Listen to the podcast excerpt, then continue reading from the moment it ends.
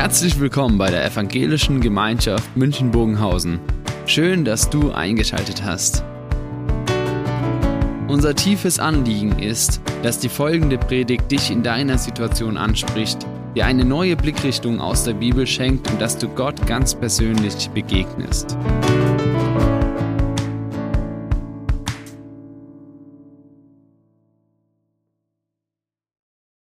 Es wird vorhin schon gesagt, Markus geht es um die eine große Frage, die ihn beschäftigt in dem Bericht über Jesus. Er will eine Antwort auf die Frage geben, wer ist eigentlich dieser Jesus? Was hat es mit ihm auf sich? Und er will den Menschen das nochmal so vor Augen führen, beschreiben, indem er Antworten gibt auf diese eine Frage, wer ist dieser Jesus? Und er hat im Vorfeld in diesem ganzen Bericht gezeigt, dass Jesus der ist, der beansprucht, in mir ist die Herrschaft Gottes in diese Welt gekommen der das belegt durch die Zeichen, durch die Wunder, die er tut, der das aber auch durch seinen ganzen Anspruch, den er in seinen Predigten formuliert, nochmals unterstreicht. Und dann berichtet Markus das Leben von Jesus in einem sehr ausführlichen Teil. Und dieser Teil des Berichts ging letztes Mal zu Ende in unserer Predigtreihe. Und Markus, er hat jetzt dann einen dritten Teil in seinem Bericht am Ende gestellt. Der beginnt mit Markus 11, wo es dann um die Leidensgeschichte von Jesus geht, sein Sterben und seine Auferstehung. Und in diesem Bericht ist so, als wenn das Ganze nochmals verdichtet wird, was er vorher gesagt hat, das ist dieser Jesus. Und da wird nochmals deutlich, hier ist Gott selber in diese Welt gekommen. Und er ist der, der diese Menschen nicht nur in die Gegenwart Gottes hineinführt, sondern der eine endgültige Lösung schafft für die Versöhnung zwischen Gott und Mensch, für die Schuldfrage der Menschen. Und er zeigt, wie in einer ganz konzentrierten Weise, was es mit Jesus auf sich hat. Und man hat den Eindruck, das ist wie so ein Konzentrat, was, was da Markus serviert. Und man muss das so entpacken, man muss das erstmal auf sich wirken lassen. Und man hat den Eindruck, da ist alles von Bedeutung. Oft so Kleinigkeiten, die als Nebenbewerkung sind. Da sind viele Aussagen dort, die uns nochmal ganz neu Zugang geben zu dieser Frage, was hat es mit diesem Jesus auf sich? Und Markus, er zeigt jetzt gleich zunächst, Jesus, er ist derjenige, ja, der sanftmütig ist. Vielleicht muss man sogar sagen, machtvoll sanftmütig. Er ist der, der dann aber auch unverhandelbar anspruchsvoll ist. Da ist nichts, dass man in Verhandlungen treten kann und sagen, also das ist jetzt mein Anspruch, das ist dein Anspruch, können wir uns mal einigen irgendwo. Sondern Jesus, der sagt, das ist mein Anspruch und da gibt's nichts zu verhandeln. Und der dann aber auch sehr provozierend unbequem ist, wenn er den Finger in den wunden Punkt legt. Und damit nicht ein lieblicher Jesus, der so schön glatt runtergeht, den man vielleicht noch an die Wand gehängt hat. Und vielleicht kennen Sie dieses Bild, der gute Hirte, ja, der dann so, so erlöst lächelnd, als wenn er niemand was tun kann, sondern ein Jesus, der den Menschen auf die Pelle rückt, der den Menschen eine Zumutung ist und der sie unwahrscheinlich herausfordert. Und ich wünsche mir, ich wünsche uns, dass wir uns heute herausfordern lassen von dem, was Jesus hier sagt, wo er uns auf die Pelle rücken will. Sanftmütig, aber auch anspruchsvoll und unbequem. Und ich lese uns aus dem Bericht von Markus über Jesus aus Markus 11. Und da lesen wir Folgendes. Kurz vor Jerusalem kamen Jesus und seine Jünger nach Bethphage und Bethanien am Ölberg. Da schickte Jesus zwei seiner Jünger voraus und sagte zu ihnen, geht in das Dorf, das vor euch liegt. Gleich wenn ihr hineinkommt, findet ihr einen jungen Esel angebunden. Auf ihm ist noch nie ein Mensch geritten. Bindet ihn los und bringt ihn her. Und wenn euch jemand fragt, was macht ihr da, dann sagt, der Herr braucht ihn, aber er wird ihn gleich wieder zurückschicken. Die Jünger gingen in das Dorf und fanden den Esel er war an einem Hoftor draußen an der Straße angebunden. Sie machten ihn los. Und einige Leute, die dort standen, fragten sie, was macht ihr da? Warum bindet ihr den Esel los? Die beiden Jünger antworteten genauso, wie Jesus es ihnen aufgetragen hatte. Da ließen es die Menschen zu. Sie brachten den jungen Esel zu Jesus, legten ihre Mäntel auf seinen Rücken und Jesus setzte sich darauf. Viele Leute bereiteten ihre Mäntel auf der Straße aus, andere legten Zweige hin, die sie an den Feldrand abschnitten. Die Leute, die vor Jesus hergingen und ihm folgten, riefen unablässig, Hosianna, gesegnet sei, wer im Namen des Herrn kommt. Gesegnet sei die Herrschaft unseres Vorfahren David, die jetzt neu beginnt, Hosianna in der himmlischen Höhe. So zog Jesus in Jerusalem ein. Er ging in den Tempel und sah sich dort alles an. Als es spät geworden war, ging er mit den Zwölf wieder hinaus nach Bethanien. Als sie Bethanien am nächsten Tag verließen, bekam Jesus Hunger. Von weitem sah er einen Feigenbaum, der schon Blätter hatte. Da ging er hin, um vielleicht auch Früchte an ihm zu finden, aber als er hinkam, fand er nichts als Blätter, denn es war nicht die Jahreszeit für Feigen. Da sagte Jesus zu dem Feigenbaum, nie mehr soll jemand eine Frucht von dir essen. Und seine Jünger hörten es. Zurück in Jerusalem ging Jesus wieder in den Tempel. Dort fing er an, die Leute herauszujagen, die im Tempel etwas verkauften oder kaufen. Die Tische der Geldwechsler, die Stände der Taubenhändler stieß er um. Er ließ nicht zu, dass jemand irgendetwas durch den Tempel trug. Und er lehrte die Leute, die dabei waren, und erklärte ihnen, steht nicht in der heiligen Schrift, mein Haus soll ein Gebetshaus für alle Völker sein? Ihr aber habt eine Räuberhöhle daraus gemacht. Die führenden Priester und Schriftgelehrten hörten, was Jesus sagte. Weil sie Angst vor ihm hatten, suchten sie nach einer Möglichkeit, ihn umzubringen. Denn die Volksmenge war begeistert über seine Lehre. Am Abend verließen Jesus und seine Jünger die Stadt wieder. Und früh am nächsten Morgen kamen Jesus und seine Jünger wieder an dem Feigenbaum vorbei Sie sahen, dass er bis in die Wurzel abgestorben war. Da erinnerte sich Petrus und sagte zu Jesus, Rabbi, sieh nur, der Feigenbaum, den du verflucht hast, er ist abgestorben. Jesus antwortete ihnen, glaubt an Gott. Amen, ich sage euch, wenn jemand zu einem Berg sagt, stürz dich ins Meer, und wenn er dabei in seinem Herzen nicht zweifelt, sondern fest daran glaubt, dass eintrifft, was er sagt, dann wird es für ihn geschehen. Deshalb sage ich euch, für alles, worum ihr im Gebet bittet, gilt, glaubt fest daran, dass ihr es bekommt, dann wird es euch gegeben. Wenn ihr euch hinstellt, um zu beten, dann vergebt dem Menschen, gegen den ihr etwas habt. Dann wird auch euer himmlischer Vater euch eure Verfehlungen vergeben. Schöner Text, heftig, unheimlich fragwürdig, weil er Fragen weckt, und auf der anderen Seite für uns auch viele Dinge, die ganz nah in das Leben passen. Lasst uns mal uns an diesen Text nähern. Und wenn ihr heute heimgeht mit Fragen, die nicht beantwortet sind, dann ist es gut. Weil wer fragt, der lebt. Und ein Glaube, der Fragen hat, der lebt. Und deshalb vielleicht auch manche Fragen bei euch, die jetzt nochmals angestoßen werden, was uns als erstes begegnet. Jesus, das ist dieser sanftmütige Herrscher. Da wird beschrieben, Bethphage am Ölberg, ungefähr 800 Meter von Jerusalem entfernt, 1000 Meter vom Tempel. Und Jesus, er kommt dort mit dieser Volksmenge hin, mit der Gruppe von Jüngern, die ihn begleiten. Und auf diesem letzten Weg von Bethphage nach Jerusalem demonstriert Jesus in einer Öffentlichkeit seinen Anspruch, Herrscher zu sein, wie er es noch nie vorher getan hat. Jesus, er zeigt jetzt, was sein Anspruch ist und was er von sich auch den Menschen als Herrscher zeigen möchte. Und zwar so, wie es nie vorher getan hat. Vorher hat er manchmal gesagt, schweigt, sagt's noch nicht. Und jetzt ist es, als wenn der Schalter umgelegt wird und Jesus sagt, und jetzt muss das jeder wissen. Und dabei ist dieser Ort bedeutsam. Der Ölberg. In Sacharien, dem Propheten, wird sehr konkret angekündigt. Wenn der Herrscher Gottes diese Welt betritt und wenn Gott selbst sein Reich aufrichten wird, dann wird er seinen Fuß auf den Ölberg setzen und vom Ölberg nach Jerusalem gehen. Und das hatten die Menschen sehr konkret vor Augen. Sie erwarteten diesen göttlichen Herrscher. Und Jesus, er nimmt diesen Ort des Ölbergs jetzt und sagt, ich bin es. Von dem Zacharia spricht, das bin ich.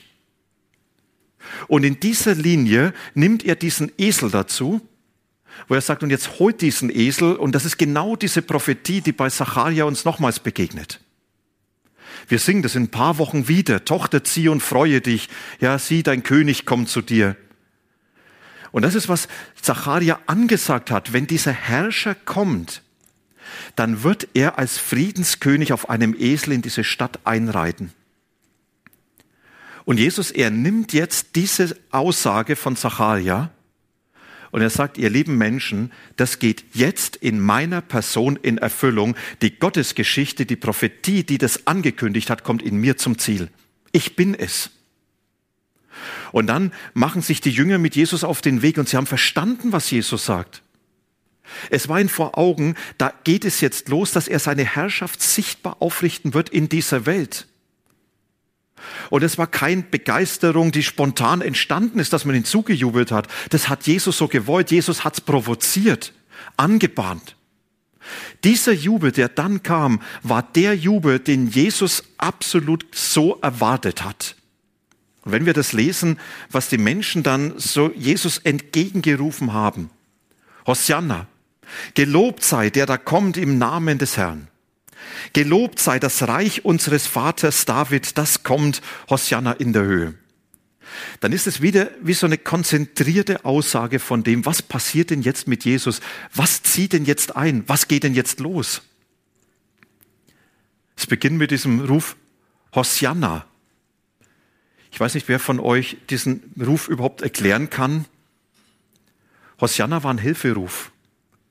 Er war kein Begeisterungsruf zunächst. Er war ein Hilferuf, der im Psalm 118 formuliert wurde. Und Psalm 118 war Teil der Liturgie des Passafestes, was kurze Zeit danach beginnt. Das Fest, wo Jesus ein paar Tage später dann sterben wird.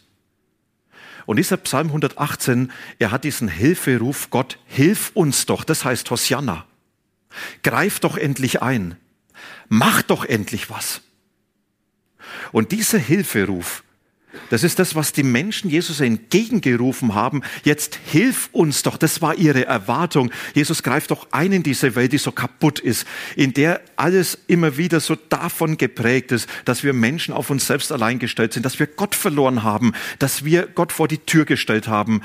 Gott, greif doch endlich ein, verändere etwas, bring Heil in diese unheilvolle Welt. Wie viele Menschen schreien das bis heute Gott entgegen? Greif doch endlich ein. Mach doch endlich was. Hilf uns doch. Und das Erstaunliche ist, dass dieser Hilferuf immer mehr zum Jubelruf wurde, weil ihnen bewusst war, der, der dort auf dem Esel sitzt, ist der, der eingreifen wird. In ihm kommt dieser Hilferuf zum Ziel. Er ist der, der jetzt dieses Unheil in dieser Welt überwinden wird. Natürlich hatten sie ganz andere Vorstellungen da gleich dazu. Und dann sprechen sie davon, gelobt sei, der da kommt im Namen des Herrn. Ja, und da wird uns ganz bewusst gezeigt, Jesus, du bist Gott in Person, der hier in diese Welt gekommen ist. Sie schreien das hinaus. Wir sind nicht mehr auf uns allein gestellt. Gott ist da. Wir sind nicht mehr von ihm getrennt, sondern er hat unsere Welt betreten. Hier in meiner Welt, an diesem Tag, an dem Ort, wo ich bin, ist dieser allmächtige Gott gegenwärtig und er reitet auf einen Esel. Aber dieser Gott hat die Macht in der Hand. Und dann haben sie gejubelt und gesagt, und jetzt kommt sein Reich, das Reich Davids. Das war so diese Erwartung, der Code für das Judentum. Das ist dieses Reich Gottes, was hineinbricht. Ein Reich, in dem Frieden, in dem Heil hergestellt wird, in dem Menschen nicht mehr hoffnungslos leben müssen, in dem Menschen erleben, Gott nimmt sich um mich an. Und sie schreien Jesus entgegen und sagen, Jesus, das bist du. Hosianna in der Höhe, das heißt, es hat nichts mehr mit Menschen zu tun, sondern das hat jetzt mit Gott zu tun. Hier ist Gott aktiv. Und nochmal, Jesus hat es so gewollt, dass das hinausgerufen wird weil er hier zeigt, das ist, was sich ereignet. Der Hilferuf der Menschen hat mein Herz getroffen, sagt Gott, und ich überlasse dich nicht dir selber.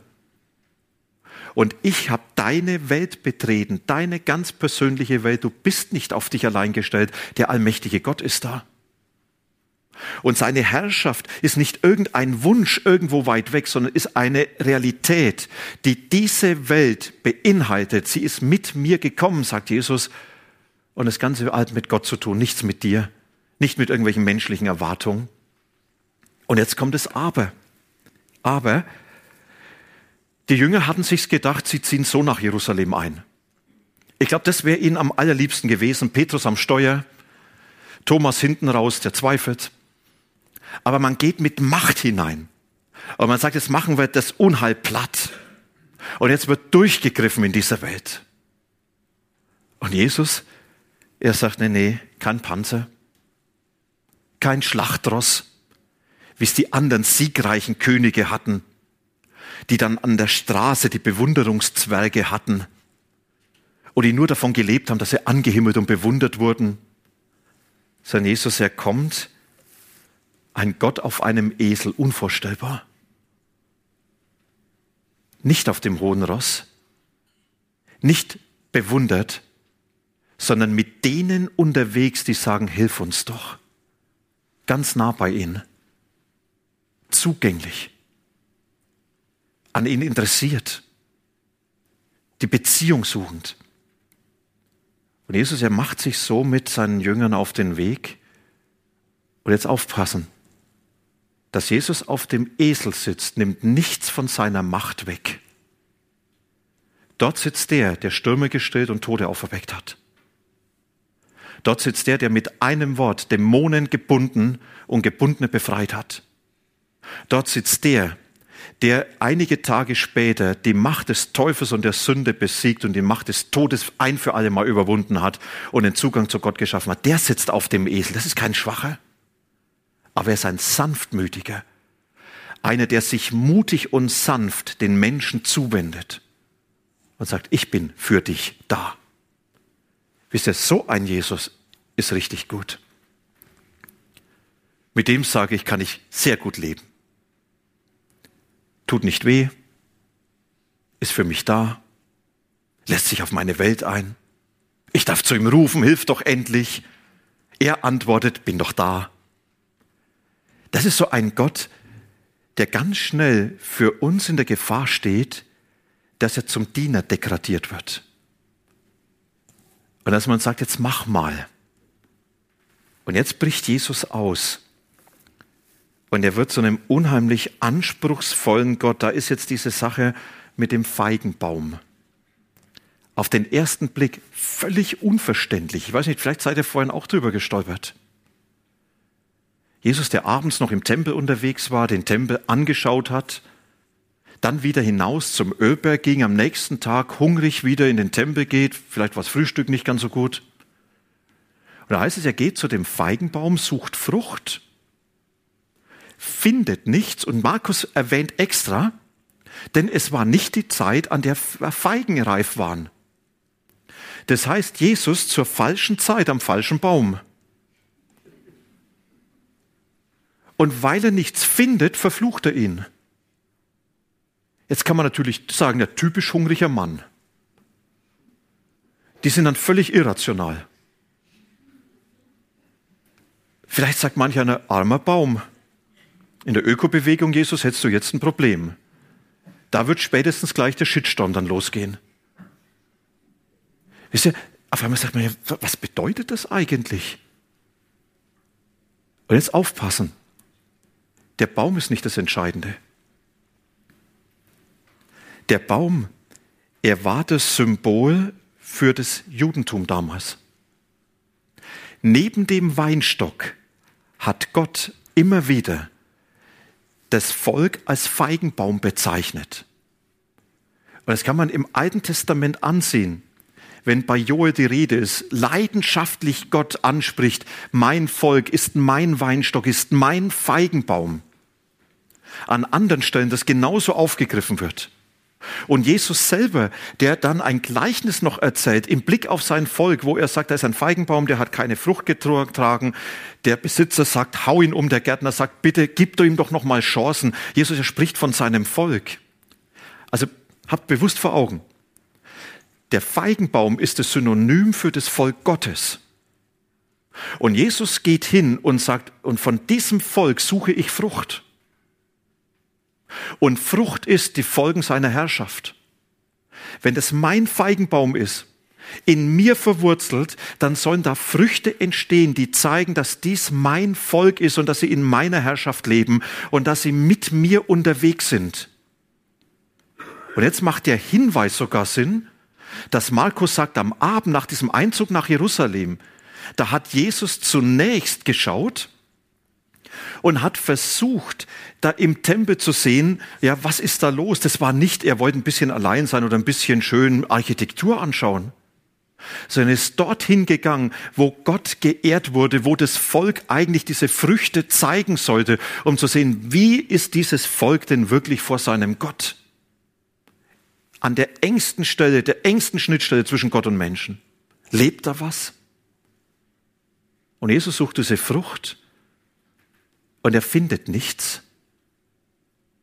Und das ist, was dann das weitere Geschehen auch bei Markus kennzeichnet, dass Jesus sagt, ein Volk, das mit dem Herzen von mir getrennt ist, das zwar fromm ist bis zum Abwinken, hat aber nur Blätter, sind nur die Feigenblätter der Frömmigkeit. Da bist du am Gottesdienst fromm bis zum Erbrechen. Und am Montag spielt dein Glaube keine Rolle mehr dann bekennst du Jesus als deinen Herrn. Aber wenn es um die konkrete Lebensgestaltung geht, dann folgst du dir und deinen eigenen Vorstellungen und bittest, dass Jesus dich und deine Vorstellung segnet und am besten noch deinem Lebensentwurf dient. Und dann bekennst du, Jesus ist derjenige, der mein Erlöser, mein Versöhner ist. Er hat mir meine Schuld vergeben und man bittet ganz inbrünstig, vergib uns unsere Schuld, wie auch wir vergeben unseren Schuldigern. Aber dem anderen trage ich nach und bin nicht verbreit, Dinge aus der Schuld aus der Hand zu geben. Jesus, er schaut in sein Volk hinein und sagt, das sind so viele Blätter der Frömmigkeit, aber Frucht das, was aus dieser Beziehung zu Gott erwächst, da finde ich nichts. Und Jesus hat eine Warnung ausgesprochen für das Volk. Er sagt, das hat vor Gott keine Bedeutung. Wir sind im Tempel, sagt er. Dieser Tempel wurde schon einmal zerstört. Als das Volk nicht bereit war, zu seinem Gott umzukehren, auf seinen Gott zu hören, hat Gott einen Cut gemacht. Die Babylonier haben sie weggeführt und haben erstmal dort eine Voraussetzung geschaffen, dass sie ganz neu sich auf Gott einlassen konnten. Und Jesus sagt, passt auf. Diese Katastrophe steht wieder bevor. Ihr könnt nicht fromm ohne Gott sein. Ihr könnt nicht das Volk Gottes sein und zu ihm schreien, aber euer eigenes Ding machen oder vielleicht noch in der größten Paradoxie. Ihr könnt nicht sagen, wir erwarten den Messias Gottes, aber der in Jesus gekommen ist, den schlagen wir gleich dann ins Kreuz, den wollen wir nicht. Und jetzt fängt Jesus an, das Volk zu warnen. Er spricht dann danach in Gleichnissen diese Warnung so deutlich aus. Gleichnis von den bösen Weingärtnern wo er dann von seinem Sterben spricht und sagt, wenn das passiert, dann wird der Weinbergbesitzer kommen und wird die Weingärtner totschlagen. Er spricht von der Zerstörung des Tempels, er spricht von der Zerstörung Jerusalems. Und es ist so dieser leidenschaftliche Kampf von Jesus, der hier unbequem, anspruchsvoll ist und sagt, mein Anspruch an euch ist, dass ihr Frucht bringt, dass die Herrschaft Gottes euer Leben erreicht. Wenn das nicht passiert, hat Glaube keine Bedeutung und keine Zukunft vor Gott. Wisst und dann höre ich, dass Jesus in Johannes 15 zu seinen Nachfolgern sagt, ich habe euch gesetzt, dass ihr hingeht und dass ihr Frucht bringt. Und jetzt steht da der Feigenbaum. Und Jesus, er stellt mir die Frage, was ist die Frucht meiner Herrschaft in deinem Leben? Ist unbequem. Sind da die Blätter der Frömmigkeit? Oder sind da die Folgen, dass Jesus mein Leben prägen und gestalten darf, wie er es will? Und ich sage ja, ich sage ja zu deinem Willen, ja zu deinem Werk, auch wenn es mir nicht gefällt. Das ist viele, viele Jahre her. Da waren wir in Nürnberg, damals ein Kongress. Und dann gab es dieses blöde Spiel, was manchmal bei frommen Veranstaltungen gespielt wird.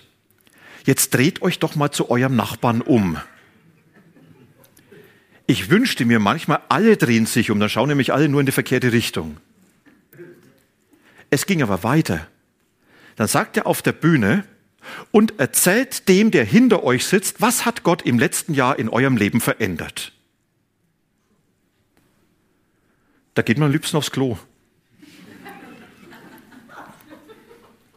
Sollen wir das Spiel jetzt mal spielen? Nee, ne? Ah, also jetzt fängt man schon an, ja, was hat er verändert? Ja, äh, ich habe einen Parkplatz gefunden oder vielleicht bin ich ein bisschen geduldiger und dann kommt man so auf diese Scheinfrüchte. Das ist, was Jesus hier eigentlich tut. Er sagt, sind da Früchte der Herrschaft Gottes in deinem Leben sichtbar? Folgen der Herrschaft Gottes? Woran? Schrecklich unbequem, weil Jesus anspruchsvoll ist. Und jetzt kann ich nicht sagen, Jesus, geht's ein bisschen weniger? Er sagt, nein. Entweder meine Herrschaft mit Folgen oder gar nichts. Alles andere sind die Feigenblätter von Religion. Und jetzt noch ein Wort. Warum hat er dann den verflucht, wenn keine Zeit der Feigen war?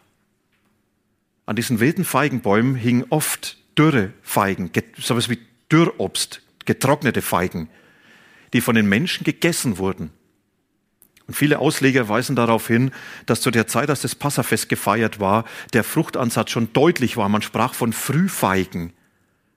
Also Jesus hat nicht die fertige Ernte erwartet, er sagt, sind da diese Ansätze der Herrschaft Gottes, sind da Folgen der Herrschaft Gottes. Und wenn manches dürr geworden ist und manches vielleicht auch erst sich entwickelt, aber da lebt was. Jesus kommt nicht und sagt, ich will Ernte gleich voll und fertig. Aber lebt da was? Bei dir, bei mir? Lebt da was? Und dann ist Jesus der, un, der konstruktive Kritiker. Und das ist diese Sache mit der Tempelreinigung wo Jesus nicht nur den Finger auf die Wunde legt, sondern sagt, ich zeige euch den Weg, wie es gehen soll. Und der ist ganz einfach in dieser Tempelreinigung, die ja in dieses Geschehen von dem Feigenbaum hineingebaut ist, wie eine Antwort darauf. Jesus, er geht in den Tempel, ihr habt vielleicht noch dieses große Areal vor Augen. Und er hat nicht den ganzen Tempel aufgemischt, die 140.000 Quadratmeter, sondern an einer Stelle sehr deutlich gehandelt Dort, wo in diesem Vorhof, in diesem großen Bereich Geldwechsler saßen, weil man durfte keine römische Münze mit hineinnehmen in den Tempel. Dort war das Bild des Kaisers drauf, der sich als Gott verehren hat lassen. Und es war für den Juden der Verstoß gegen das erste Gebot. Es darf nicht in den Tempel. Und deshalb, wenn jemand Opfertiere kaufen wollte im Tempel, weil er sie nicht aus Galiläa mit dorthin nehmen wollte, wenn jemand seine Tempelsteuer, die einmal im Jahr zu entrichten ist, abgeben wollte, dann hat man Geld gewechselt in diese Tempelwährung. Und dort hat Jesus angefangen, diese Tische umzustoßen. Denen, die durchgehen wollten, hat er sich in den Weg gestellt. Und ich stelle mir das so richtig vor, ein Jesus, der Amok läuft. Und die Menschen haben sehr bewusst wahrgenommen, was da passiert. Aber erst die Worte von Jesus haben diesem Handeln Bedeutung gegeben. Sonst wäre es wirklich nur ein Amoklauf gewesen. Und Jesus zitiert zwei Propheten, die zwei größten Propheten im Alten Testament. Er zitiert Jesaja und Jeremia. Jesaja, der in seinem Buch gesagt hat, Kapitel 56, mein Haus wird ein Haus des Gebets sein für alle Völker. Hier haben alle Platz. Und das ist die Berufung von diesem Ort, ein Haus des Gebets. Und Jeremia hat schon angeklagt, aber ihr habt eine Räuberhöhle daraus gemacht in seiner großen Tempelkritik Jeremia 7, hat gesagt, ihr seid diejenigen, die Gott alles rauben, was ihm zusteht. Und Jesus, er zitiert das und sagt, ihr raubt ihm die Frucht. Ihr raubt ihm die Anerkennung seiner Herrschaft. Ihr raubt ihm die Nachfolge. Und was sein soll, was gelten soll, hier soll der Ort sein, ein Ort des Gebets. Und bitte, Beten heißt nicht zuerst Worte zu machen. Gott zu erzählen, was los ist, weil er sonst ja nicht weiß. Gott ist auch nicht dement, dass ich ihm immer wieder alles erzählen muss, weil er schon wieder vergessen hat. Gebet ist in erster Linie Begegnung. Begegnung mit Gott, wo ich mich in seine Gegenwart hineingebe, mich ihm aussetze. Und ist nicht das erste, mach mal, ich will haben sondern heißt das erste, ich bin hier und du bist da. Und in diese Begegnung nehme ich mein ganzes Leben mit hinein. Und dort, wo ich in dieser Begegnung mein Leben hineinnehme, wirst du mein Leben prägen, berühren und wirst du etwas tun in meinem Leben. Und es ist Frucht. Und ich sage, dieser Ort, dieser Tempel ist der Ort, wo Gott dir nahe sein will, um dich mit deinem Leben zu erreichen und dein Leben zu prägen, seine Spur in dein Leben hineinzubringen. Ich bin eigentlich froh, dass wir keinen Tempel mehr brauchen, sondern dass diese Gegenwart Gottes uns umgibt, überall. Aber diese Gegenwart ist eine Einladung, die Jesus hier ausspricht, konstruktive Kritik. Er sagt, ich spreche nicht nur die Feigenblätter der Frömmigkeit an, sondern ich spreche ganz bewusst an, du lebst in meiner Nähe und ich suche die Begegnung mit dir, die dein Leben prägen soll. Dass du dich immer wieder ganz auf mich einlässt und dass dadurch meine Herrschaft in deinem Leben sichtbar wird. Jesus er kommt sanftmütig und unheimlich machtvoll. Er ist derjenige, der sagt, ich bringe die ganze Herrschaft und Macht Gottes auf Augenhöhe zu dir in deine Welt. Ich will aber, dass du in meiner Herrschaft bist und dass diese Herrschaft dein Leben prägt. Und der Schlüssel dazu ist die Begegnung mit mir. Dein Sein in meiner Nähe, dass du dich mir aussetzt und dass du ganz bewusst mir Raum gibst in deinem Leben. Jetzt machen wir keinen Schlusspunkt. Und jetzt sagen wir nicht, gehen wir heim, schön war's, lang war's oder sonst was war's, sondern eigentlich steht jetzt die Frage im Raum, und was meint jetzt mich? Jesus hat herausgefordert, was meint jetzt dich in deinem Leben? Wo hat Gott durch seinen Geist in dein Leben hineingesprochen, wo er sagt, das sind jetzt Themen, die müssen angesprochen werden, die müssen weitergeredet werden. Ich lade euch ein, bei dem nächsten Musikstück, was wir jetzt hören, vielleicht das nochmal ganz bewusst auch vor Gott festzumachen, im Gebet zu sagen, Jesus, ja, ich möchte dir Raum geben, ich möchte mich bewusst auf dich einlassen. Und ich möchte dann nach dem Musikstück mit uns beten.